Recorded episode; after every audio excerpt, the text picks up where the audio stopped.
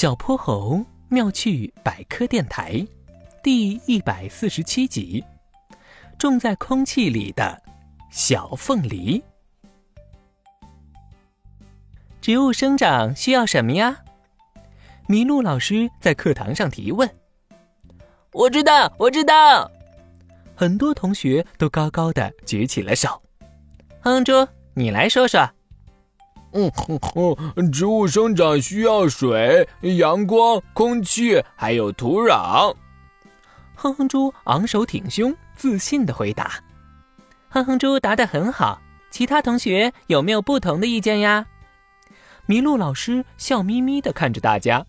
我家有一盆绿萝，我妈妈就把它种在水瓶子里，没有泥土也会长大，所以植物生长不一定需要土壤。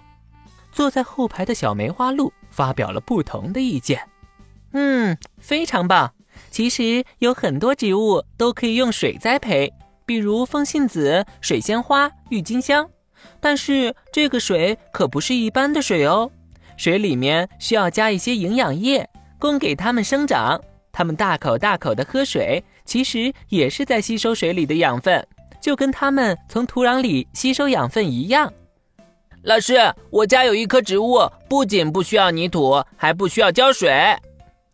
小泼猴站了起来，绘声绘色地向大家描述着：它的叶子长长的、厚厚的、尖尖的，就像……嗯，就像凤梨脑袋上的叶子。我爸爸就把它放在一个小铁圈里，挂在窗户边，什么都不用管，它也一直活着，叶子还长长了呢。我爸爸叫它……叫它什么什么梨。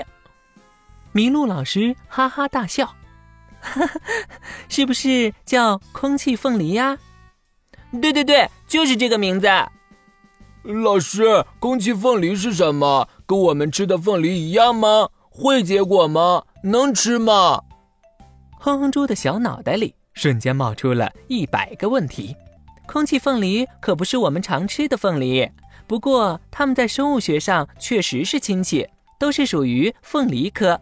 它之所以能直接在空气里生长，是因为它们的叶片上有很多能吸水的绒毛，可以从空气中吸收水和养分。空气就相当于它的能量供给站，养久了，它还会开出紫红色的小花呢。虽然空气凤梨能从空气中吸收水分，但是秋天或者冬天天气比较干燥的时候，还是需要给它喷一喷水哦。最后，老师遗憾地告诉大家。它并不会结出好吃的果实，人们养它主要是为了观赏它的叶子和花。原来是这样，空气凤梨真神奇，生长只需靠空气。大家开心的编起了顺口溜。呃，原来不能吃呀！哼哼猪失望的晃了晃小脑袋。小朋友们，你还见过哪些有趣的植物呢？在评论中留言和我们一起分享吧。小泼猴妙趣百科，一天一个小知识。小朋友们，欢迎大家把心中的大问题、小问题在评论区告诉小泼猴。如果你的问题被选中，小泼猴不但会用一个故事告诉给你答案，还会有一件小礼物送给你哟。